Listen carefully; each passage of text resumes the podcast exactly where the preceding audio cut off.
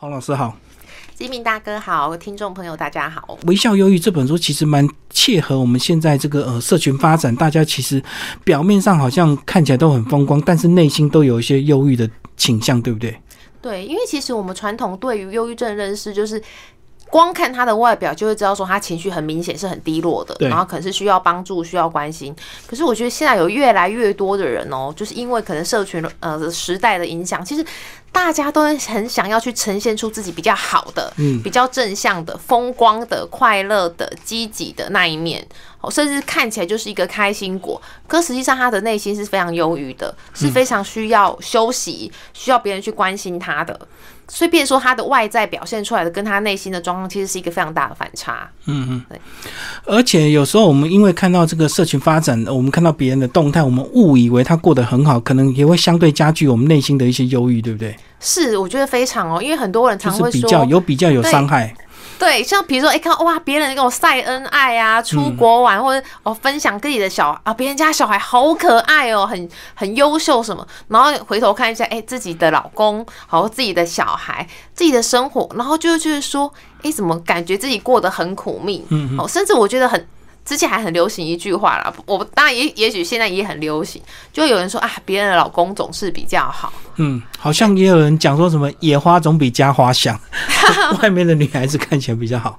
嗯，其实我常常会说，其实我们常常都只看到别人选择性呈现出的好的那一面，而殊不知说，其实他内心也有比较辛苦的部分，甚至说，其实他也很努力的生活，而。我会觉得说，其实你看得到这些脸书上呈现的东西，其实就是一个参考就好。嗯，但是如果说今天我们要拿来比较，然后甚至进而形成我们心理中的一种焦虑不安，甚至那种忧郁的感受，那我觉得这就是自己，其实就是自己的功课，要去自我觉察，然后甚至说在觉察之后去看到自己内心到底有哪些累积了多少的不快乐。这个专有名词其实是英国的一位这个学者提出来的嘛。对，是那个呃，英国的拉姆斯，呃，应该是英国博士吧？先跟我们讲一下他的定义好不好？其实他的定义就是跟他的呃“微笑”欲四个字一模一样，就是说他其实有忧郁的情绪，有忧郁的问题，嗯，可是他却用微笑的方式把这个忧郁的问题掩饰下来。也就是说，其实别人都看不到他真正的情绪，其实早就已经是忧郁了。所以这样讲，他比真正所谓的忧郁症还要严重嘛？因为他会伪装，他会掩饰。不一定啊，忧郁的程度比较严重是不一定的，但是因为他都是用微笑的方式去就是呈现出来，所以变成是说大多数的人会以为他过得很好，是人生胜利组。所以朋友会不容易察觉啊，这样反而会让症状更严重，对不对？是，就像呃，其实我在书中有提到，像有一些很知名的一些呃呃明星，像是呃罗宾威廉斯，然后金凯瑞，这都是我们。很知道的一些就是喜剧演员嘛，那当然就是罗宾·威廉斯已经过世了。嗯，其实应该是说别人不止察觉不出来，甚至我觉得我书中有提到，就是说察觉不出来之外，甚至说可能察觉到一些，要么就是会想要去帮助他，嗯，可是呢，可能也会不小心给了一些嗯，可能不太适切的回应啊，不好的建议吧。对，好，或者是说会有一些给他有一些评价，说，哎，你看起来很成功啊，怎么还会忧郁？哦，你是不是不满足或不知足？哦，不知足，反而又害他更忧郁了。哦，对，就比如说，你都这么的有名，这么的有成就，这么的有钱，有车有房子有小孩，哎，你还有什么好不快乐的？嗯嗯，对。所以其实常常很多时候，之所以把一些需要求助的那个的人的那个门口挡住。其实很多时候是因为我们可能在不自觉当中，我们给了他一些评价，是，嗯，然后给了他一些标签，比如说，哎呀，这有什么好好好好伤心的，好好痛苦的，比上不足，比下有余啊，哦，这个对于其实已经忧郁的人来讲，他更痛苦，嗯，因为他会觉得说，我如果继续讲讲下去，是不是更显得我不知足？对对对，甚至反而朋友还会说，啊，你就是想太多。好，你就是哎，什么不知道人间疾苦？对啊，嗯，好，呃，这本书三个章节架构，先跟我们稍微讲一下。呃，这本书其实我切入的点其实有分成两个层面，一个是分成就是不同的族群，哪一些，比如说哪一些呃，像是三明治世代。或者是一些明星网红，不同的类型的人都有不同的微笑忧郁，就对。对，就变成说，其实你说各行各业，然后不同的身份都很有可能会有微笑忧郁。另外就是从比较心理的角度去切入，比如说他有知觉扭曲的部分，或者他有完美主义。好，比如他常常会觉得说，诶，我的表现还不够好，我还可以更好。因为其实最近大家很朗朗上口的一句话，其实就是要成为更好的自己嘛。对。对，那更好是要有多好？嗯嗯，对啊，因为你永远都可以更好，那你就会一直处在一个我永远不够好，然后就觉得说我一直要去超越别人，然后超越过去的自己，然后就会一直觉得说我要一直往更成功的方向前进。可是其实自己已经背负着很大的忧郁了。就跟很多行业会要求你这个追求财富啊，那你那个财富这个钱到底赚多少才够？永远都不够啊，永远都可以赚更多钱。是，然后永远好可以更好，美可以更美。是啊，嗯，跟我们讲一下这个呃，那些毫无预警就陨落的这个生命，就是你讲了很多族群的微笑忧郁，好不好？我们来聊一下这个明星网红的微笑忧郁。明星过得比较好，然后又有钱有名，为什么他们还会有这样的一个症状？我觉得很有意思哦。我在写这本书的时候。其实我一直出现我心中，其实就是有一群人，就是所谓的名人，嗯，因为大家都会觉得说他过得超级光鲜亮丽啦，吼，对，有钱有名有权又有势，吼，到底是有什么好难过的？可是其实我们不要忘了，这些东西都只是后面加上来的，也就是说，那比较像是他的一个呃工作，嗯，好，那他的职业或者是说他的身份地位，可是每一个人都有自己人生当中的困难，比如说他可能有一些健康上的烦恼。有一些人际关系的痛苦，比如说好了，再怎么样的有名的人，他难道没有情感上的困扰吗？对，比如说前几天可能刚分手、离婚，然后被劈腿这一类的，这都会让他心情很不好啊。好，那为什么明星网红其实更容易会有微笑忧郁？是因为他们大多数本来就是把快乐带给别人的人，嗯，而且他们就是活在所谓的明星光环当中。对，他如果跟别人讲说，其实我没有你想象中的好。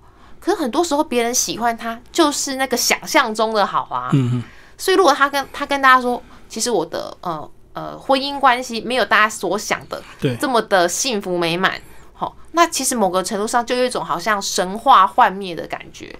对，就好像很多明星他单身的话，他如果呃结婚或者是有对象的话，他都不敢公开，就是怕那个偶像幻灭，这样子就会影响到他这些这些粉丝们对他的一些幻想。是，然后我从很小的时候，就是在我小时候，就是所谓四大天王的时代嘛，哈。然后那时候，其实从那时候开始一直到现在，多多少少一直还会有，就是名人是不能够，就是偶像他是不能够有自己交往的对象，不能有感情世界。对，哈。那我自己就是觉得说，哎，很奇怪，偶像也是一个。正常人跟一般人啊，他一定会有自己情感上的需求，他有可能会有结婚啊、生小孩这种人生的不同阶段的一个发展。可是常常就因为粉丝无法接受，对，所以他无法公开。那无法公开就要干嘛？否认，对，然后要隐瞒，要说谎。可是问题就来了，一旦他前面否认、隐瞒、说谎，后来被抓到，不要康啊！哦，嗯，那哦，粉丝就会觉得说你说谎，你骗人，没错。可是问题是。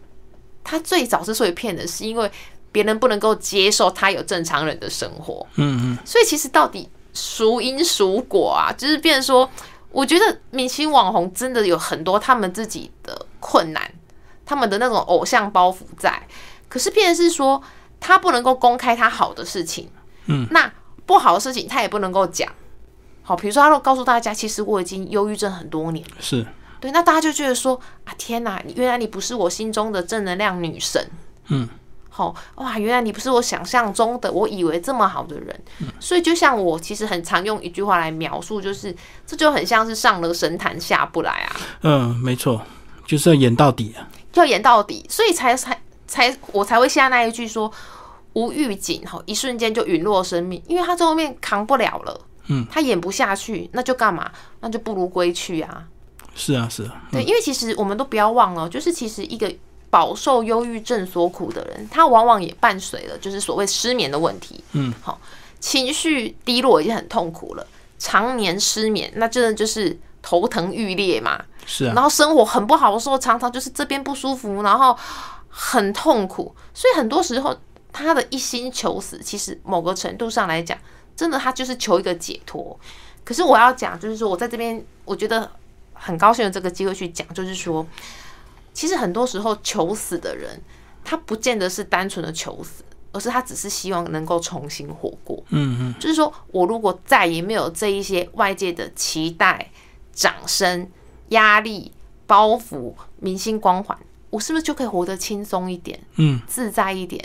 哦，我像之前我就开玩笑，比如说，哇，你成为名人，你在路边挖个鼻孔，调整一下内裤，嗯对，别人就会说，哇，就是幻灭啊，啊，怎么？可是啊，正常人不都会这样吗？对啊，所以像你自己现在也是 会有点明星光环，然后因为其实像你，你的呃 FB 也是很多人在关注，不管是读者或你的粉丝，你现在会有一点点感受到一点压力吗？有，就是很老实。不是以前那么单纯的一个纯心理师这样。对我必须很诚实地说，因为真正的本性我是比较低调跟内向。我说最原始的本性，嗯，我就是一定会有人关注你呀、哈，会知会想要呃知道你的动态啊，你在哪里？哦，可是老实说，因为我我讲我等下妈惊戏啦，我通常都是离开了一个现场，我才会才打卡，对才会打卡。跑去阳明山，结果我说要去找你，你说我在回程你回程的回程路才打卡，就对。对，因为老实说，其实从很久以前我就大概。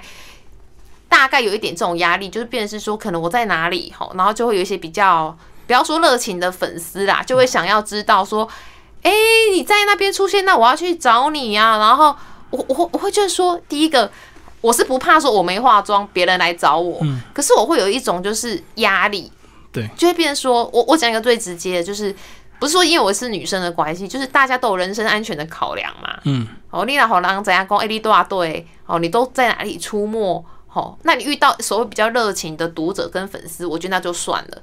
可是如果遇到呃一些可能跟你的安全会有一些相关的一些人的时候，那我觉得大家还是要为自己做考虑嘛。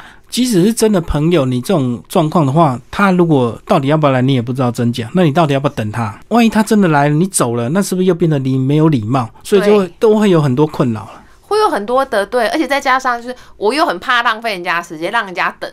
对对对，对，所以其实我常常就是说，其实对啊，现在多多少少有一点点的知名度之后，一定会有这样的压力，而且再加上我觉得其实大家很喜欢对一个人或一个既定的形象。嗯，好，比如说大家会觉得说心理师就一定是温暖、包容、很友善，然后很怎样？那我其实也三不五时会在自己的脸书去分享一些就是比较糗事的，或是我的另外一面嘛。对就是我会觉得说，呃，任何的职业都只是这个人的其中一个身份而已。嗯，我不会因为我做了心理师，我就全方位活的就是一个温暖友善、超级有同理心，随时随地别来跟我诉苦，我都温柔婉约的去帮忙。对，就是在我做到的范围，我觉得这是一件很棒的事情。可是我是一个很普通的一般人，嗯，我有自己的生活，有我需要休息的时间，不被打扰的时间。好，那再加上我常开玩笑，就是说，啊，如果你真的有急难，好，这要找人聊，你可以来我来到我呃心理治疗所找我。嗯，啊，你不想找我，你不想要花钱，那你去找别人也是可以的。对好，对我我觉得其实很多时候。我很诚实的说，我一定要有一个好的状态，我才可能会有一个好的作品跟好的治疗的品质嘛。嗯嗯，没错，绝对不是这样突然来你就能够帮他这样子。对，而且我觉得在呃脸书上或者是说呃这种私讯去回答问题，我觉得会有一些偏颇。嗯，因为大部分的人不可能都只一次就可以讲得很清楚跟讲完。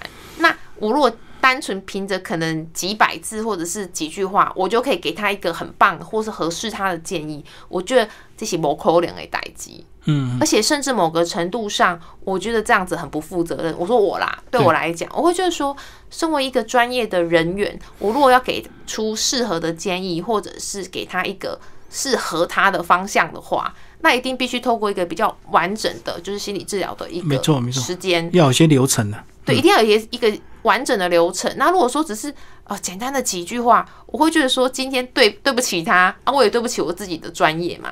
嗯嗯，所以为什么心理师出书有个好处，就是说很多要讲的话，或许在书里你会找到答案，这样子。是可以讲的完整啊，对。对对，而且包括我们讲的这个呃，你在第一个章节里面就讲了很多这个族群，也许有一些就跟你是同样的哦，就是比如说我们来讲这个空巢期的微笑忧郁，现在很多人家长是不是小孩子大了之后就突然找不到人生目标，哦，非常非常的多。然后小孩如果很有成就，大家会觉得你好棒，可是你就是不快乐啊，对不对？因为其实哦，我自己很常就是去公园散步啊，运动，就会看到很多就是长辈，可以这么说。其实我常常就会想说，人生的每一个阶段，一定要找到自己的生命意义跟目标，还有价值。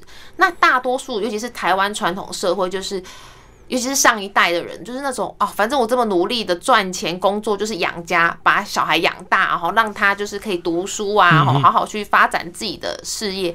可是，往往这个共同目标，共同目标，他有自己的人生的时候，哇，我的人生就空啦。对，没错，嗯，对，我不知道我接下来要为了什么目标而呃投注我的时间、心力跟热情，所以这时候就演变出一种状况，就是哦，他来催自己小孩赶快生，来耍孙，我就会处处于这种状况啊，小孩就很痛苦啊，你不要给我压力，催结婚啊，催生这一类的，好，所以呢，一旦催不成。他就空了，嗯，哎，一旦他催得成，小孩就痛苦了，对，没错，好，就变成这样。所以说，其实空巢期的父母，他要怎么去找到自己人生下一个阶段的目标跟热情？嗯，其实我觉得，其实这我我给的这个建议哦，我觉得不是只有空巢期的父母，而是所有的人一辈子都一定要找到自己的人生目标跟热情。嗯，你可以这个目标撑十年，下个十年再换下一个。对。可是你不可，你不太可能一个目标可以用八十年呐，嗯，一定可能五年、十年就要换一次。对，那我觉得没有关系，你就是不断的去摸索、尝试、投入，然后投入一段时间之后再摸索、尝试，然后再投入。因为其实我一直觉得，人生可以有自己的目标，有自己的热情，可以去发挥跟贡献的人，不止活得快乐，不会忧郁，相对起来哦。他也比较不容易老，因为他有他自己的热情在，而且他也可以带给身边的人比较多的快乐。也就是说，旁边也不会就是说，哎，都把要求啊、责任、压力丢在我身上，要我去满足你的需要。嗯，所以我常常就觉得说，我当我自己哦，包含我自己也是，我觉得我只要把我自己的人生过得好，然后我自己去满足我自己的需要跟想要。其实我根本没有那个美国时间去逼别人改变嘛。对啊，对啊，嗯，对啊。比如说，呃，跟爸爸妈妈关系也好，爸爸妈妈以前对我怎样怎样，老实说啊，就是大家都是这样成长过来的哈。比如说像我的爸爸妈妈以前，至少我我承认了，我早年都会觉得我爸妈好重男轻女，嗯，好。可是老实说，我自己一路这样走过来，我会觉得说，我现在真的没有那么多的时间，会觉得说。啊，爸爸妈妈重男轻女啊，就是因为当年怎样吼，所以我现在才没有时间再去抱怨，就对。对，没有时间抱怨，甚至我更觉得说，就因为我自己一直在学习，然后一直在探索自己、认识自己，就是我书中一直强调认识自己。我反而在认识自己过程当中，我去看到父母亲他们当年的不不容易。对，也就是说，其实如果有在追踪我的呃脸书的人哈。其实应该都知道我是一个非常热爱阅读，而且是大量阅读的人。我之前有在呃，就是呃朋友的那个脸书下面留言，我自己留言到我自己都有点想哭哦。就是说，我自己都想说，我一年读这么多书，好，所以我自己透过书来学习跟成长。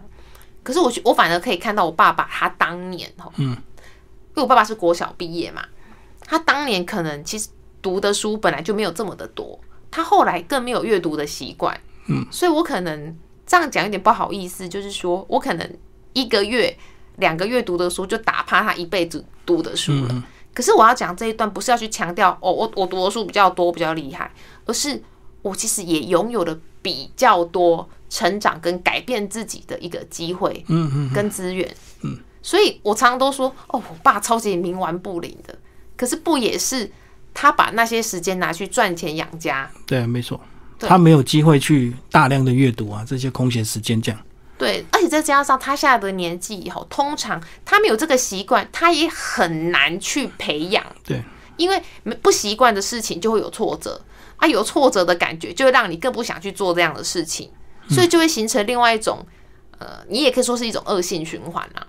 所以每当我看到我爸就是很沟无法沟通的时候，哈，我就会觉得真的。他也是我的一个，就是一个，呃，怎么一个一个参考的一个范本。就是说，其实他当年没有做的很多事情，其实某个程度上，虽然带给了我一种沟通上的困难，跟成长上的一些感觉比较痛苦的部分，可是不也是这个部分去成就了现在的我嘛？嗯，没错。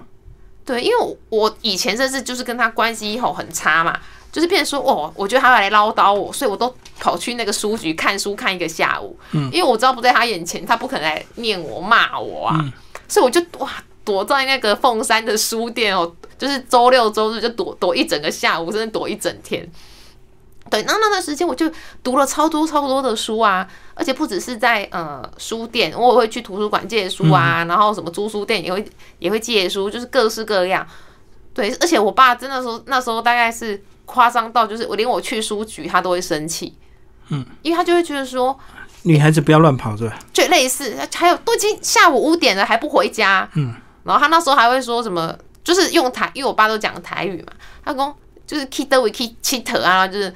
那我那时候也很火大，我觉得我去我去书局读书，又不是去什么作奸犯科，你到底为什么要凶我啊？要骂我这种？那我我那时候乱讲什么？我就讲什么？我骑骑脚踏车骑去屏东，反正我就乱乱回话啦，就故意的。对，然后我爸反正因为这样他就笑了，嗯，因为他可能意想不到，就是我问你什么，那你回我这种内容，嗯嗯，对，所以我我的意思说就是说，其实。嗯，很多时候我自己反而是透过了阅读，然后看书，然后呃，还有一些生命动经验，我反而去映照出说，何以我会是现在的我，而何以那些带给我，也许说是痛苦或是失望的人，他们为什么会是现在这个样子？嗯，那他们当中是不是有他们有很多的为难跟不得已？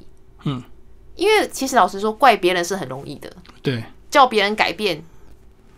好，也是容易的。可是我自己的工作，呃，我心理是到现在大概十多年嘛，嗯，我真的觉得永远不可能去改变别人，可是你永远可以改变自己，嗯。而改变自己，大家就觉得说，可是要怎么改变自己？我觉得学习好，本来就可以改变自己。另外就是说，那我只改变自己，那别人的，好，我自己的生命经验，我觉得。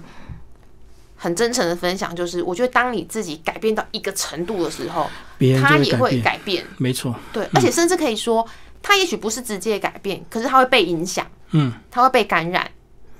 对，像比如说我我们家就是我我妈我哥三个人都很怕我爸嘛，对，就是这种传统的家庭，对。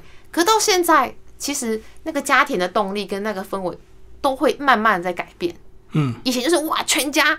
超级无敌怕我爸，怕的要死哦！现在就是那种，哎，我是最不怕我爸的人，那我妈跟我哥就继续怕嘛。嗯，可是相对起来也没这么怕。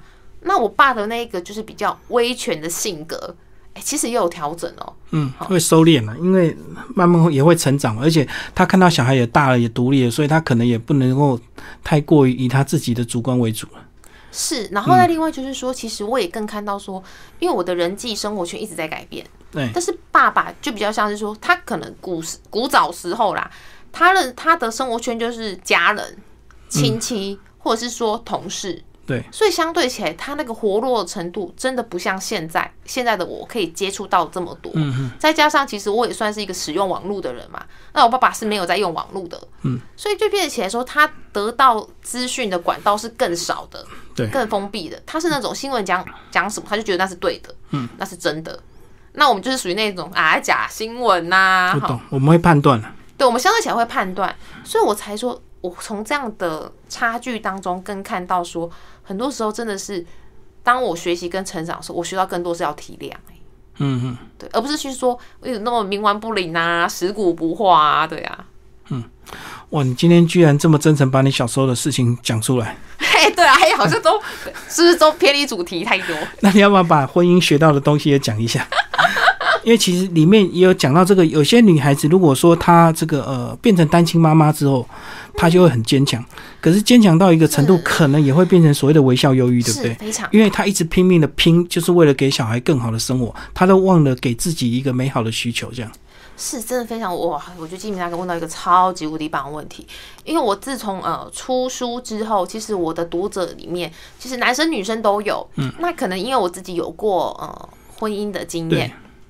所以其实有一些读者哦，就是他可能看到我自己也有这样经验，他就会告诉我说他可能遇到了哪一些困难，尤其他也是结束一段婚姻的人的时候，然后发现常常遇到一种状况，就是他们会有一种今天因为是单亲家庭，是，所以我就好像我亏欠了孩子什么东西，嗯，所以他会更觉得我要为母则强到我要一个人扮演好妈妈，也要扮演好爸爸。是，可是呢，他们也有自己的孤单，也有自己需要被帮助的部分。对，所以更多时候他们会把自己的需要压抑的更深。嗯，然后他会跟我说怎么办？就是其实我也很需要有人陪。可是我一想到有小孩，嗯嗯，好，小孩不能接受啊，因为有些小孩他是不能接受的嘛。对。那另外就是说，我可以去谈恋爱吗？我如果谈恋爱，那我给小孩的时间就变得更少了。嗯，好，就觉得对不起小孩。对不起小孩。嗯。又或者是说，小孩只要在学校有一些状况啊，一定是因为我是单亲家庭，嗯，一定是因为我给他的爱、温暖、嗯关心还不够。总而言之，就是他会觉得说，我就是因为我这个妈妈角色做的还不够好，付出的还不够多，所以小孩才会哦跟跟同学打架，嗯，哦，或者是功课表现的怎么样。那我自己工作那么多年嘛，我想说啊，双亲家庭不也是问题一样？有问题还是有问题的，对。对啊，也是有哦，课业上的啦，人际关系上的问题，这个跟你是不是单亲家庭，是不是家里只有妈妈，根本不是一个绝对的关系。嗯，所以我才说，其实好多单亲妈妈真的给自己好大的压力，甚至他们不知道照顾家庭，还要工作，好，甚至哦，他们为什么会为什么会微笑忧郁？重点是他们会想啊，可是也有别的单亲妈妈做的很棒啊，嗯，那为什么我做不到？对，他就会对自己有更多的自责跟要求。哎、喜安娜巴郎也是自己带小孩啊，也是事业很成功啊，然后小孩子也都呃表现的很棒啊，不用他担心跟烦恼。那为什么我做不到？他不是去看到他自己需要被帮助，而是去看到自己还不够好。还不足的地方，他还要想尽办法自己还要做更多，就对。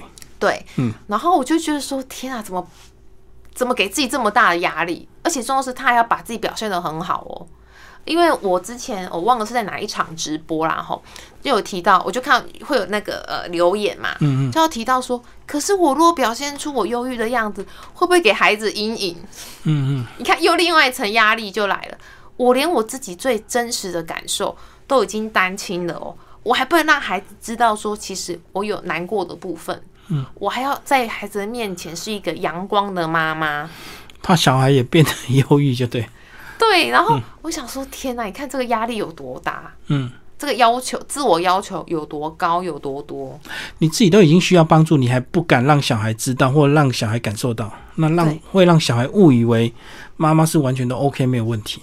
是，嗯。甚至我自己呃，我忘了有没有在书中提到，因为这个真的是有很多可以谈，就是说，其实往后等小孩子长大之后，他反而会觉得我对妈妈亏欠了很多，因为妈妈是因为我才牺牲了自己再一次幸福的机会，嗯，所以我反而，哎、孩子长大，一旦孩子太有良心，他就会觉得说。啊，妈妈就是因为我，所以我要弥补妈妈，补偿妈妈，我要以妈妈快乐为第首要目标。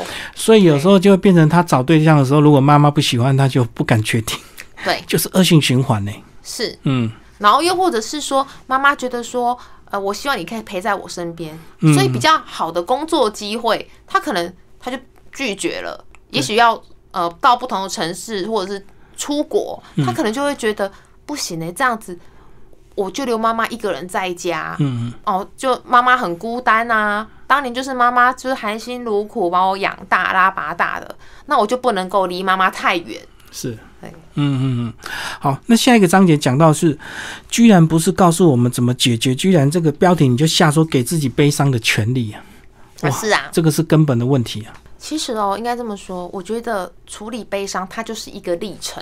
嗯，就是说，很多时候过度强调正向，要立刻把问题解决掉。我觉得这个其实不是一个最根本的方法。嗯，意思是说，当你真的悲伤的时候，某个程度上，你反而是要让自己沉浸，非常非常深的沉浸在那个悲伤里面，然后彻底的去体验那个悲伤的情绪。为什么要说彻底的体验？因为你可以从彻底的体验悲伤当中，去找到让自己悲伤的原因，真正的原因到底是哪些？因为很多时候，当我们很急着要去处理悲伤时候，比如说哦，赶快去看医生吃药啊，好让自己可以维持正常的生活啊，某个程度上其实是切断的去深入认识自己的机会。嗯，好，比如说很多人都说头痛医头，脚痛医脚嘛，嗯、就类似这样子。可是很多时候，比如说我继续延伸，像呃刚才那个单亲妈妈的那个呃的故事好了，如果你往下下去探索，到底让你悲伤的东西是什么？比如说有些人他的悲伤是因为我觉得我的婚姻很失败，因为上一段婚姻很失败，所以因为结束了。那你想不想继续再拥有一段幸福美满的关系？嗯嗯。好，你如果向路向内继续挖的时候，你才会找到你真正的需要是什么。因为有些。确实有一些女性哦，她会觉得说，我有没有再婚，有没有再一段关系没有关系。嗯。可是有些人其实是有的。对。她其实很希望我再找个伴，当然找个伴不代表说一定要再婚呐。可是也许就是有一个男朋友。嗯嗯。对。可是如果今天我把这个东西，这个自我探索、深入认识自己的机会切断之后，她就会觉得啊，只要我情绪好起来，哎就好了，我可以继续工作、继续生活、继续照顾孩子，他就。没有去找到那个，其实我是需要有人陪伴，可以谈心，可以分享生活的人。那为什么这个东西很重要？因为孩子会长大嘛。对啊。你终究你还是要去面对说，其实我需要有一个一个人陪伴我的这个需求。对。那另外有些人他的他的担心可能是比较像是经济层面的。好，那经济层面又涉及了什么？自我能力嘛。对。我有没有赚钱的能力？而这个赚钱的能力当中，有没有发挥自我的能力？嗯，所以其实我觉得，很多时候沉浸在悲伤的过程当中，除了去去释放自己之外，还有去认识自己的一个机会。嗯嗯，就是一定要把根本的问题去把它宣泄起来，然后是，并不要急着刻意马上去呃解决这样的一个问题。就好像我们这个呃，如果有个伤口里面有这个脓疮，一定要先把它引流出来嘛，绝对不是我拿个纱布盖起来，然后就解决就看不到这样子，好像表面就好了。对，可是一大部分的人哦，其实我自己工作呃这么多年，我现在才发现我讲话好像盖他一直都很快这样子。嗯，其实我工作那么多年，我都深深的觉得，就是大部分的人都只想要暂时止痛。对。就是说，我要去深入认识自己的内心，找出那个盘根错节的问题到底是多么的复杂。大部分的人会可能没有这样的习惯，嗯。然后另外就是说，他会觉得啊，旷日费时，没错。好，那就不如算了，反正日子照过。可是很有意思的就是，我工作那么多年看到的案例，就是不去面对的事情，以后又会再出来。嗯嗯。好，只是说可能反复发作。的频率，好，时间长短而已。对，时间长短就是不想学、不想学会的东西，它以后一定又会再冒出来。嗯，好，然后提醒你哦，该学喽，好，好，该面对了。嗯嗯。最后讲到活在当下就能够播种希望，最后还是给大家一点希望哈。OK，其实我一直觉得哈很有意思，就是说人生真的只要活着就有希望，虽然听起来很鸡汤，对，很励志。可是我一直觉得说，人生哦，没有所谓的年轻，或者是所谓的老，因为我们都可以看得到非常非常多的例子，就是哦，七十几岁、八十几岁，他还是勇于去做他自己想要做的事情。嗯。可是我们也看过很多那种十几、二十岁，可是活得槁木死灰嘛。嗯哼哼。其实很多这种例子嘛，所以其实我觉得你只要活着，活下来。然后一点一滴的去累积你生命当中的改变，像别人会常问我说：“哎，心理师啊，那到底要怎么改变自己？”其实我要说，改变自己那个看起来吼，好像都是一件很了不起的壮举哦。我要去什么什么爬喜马拉雅山嘛？哦，我觉得不用那么夸张，你只要从一天每天去尝试一点新的东西就好。像我讲出来，可能大家会觉得很好笑哦。像我自己，我就让我自己说，我每天会有点新的变化。像有些你可以说每天吃一点新的东西，不是每天买新衣服哈。哦，那可能会破，就是会太破费哦。像我自己会想要每一天回家或者是出门的路，会转换一条别的路来走走看，稍微绕一下，绕一下。甚至哦，我我给大家一个小小的一个尝试，因为我自己是一个非常喜欢观察人群的人，嗯，还还有观察生活的人。你光是同一条路哦，你走不同侧，你的人生的视野就整个不一样。嗯，左边右边就对。对，像我常常就是说，天哪，我走，比如忠孝东路好了，嗯嗯哇，你走这一侧，哇，这一侧是都看到什么鼎好名店城啊、明耀百货啊什么。好，对，鼎好名店城跟明耀百货是不同边。我的意思是说，你光是走不同侧哦，你就会发现你整个视野，你看出去的人事物景观完全不同、欸，嗯，就完全不同。然后我自己就常常会觉得说，光是这个完全不同，你人生当中的机会也都在这里面。你看到不一样的东西，你就去吃不同的店啊。你看到不一样的人，你就会认识到不一样的人啊。嗯嗯。对啊，好，今天非常谢谢洪培云心理师为大家介绍他的呃新书哦，这个微笑忧郁，然后宝瓶文化出版，谢谢。谢谢。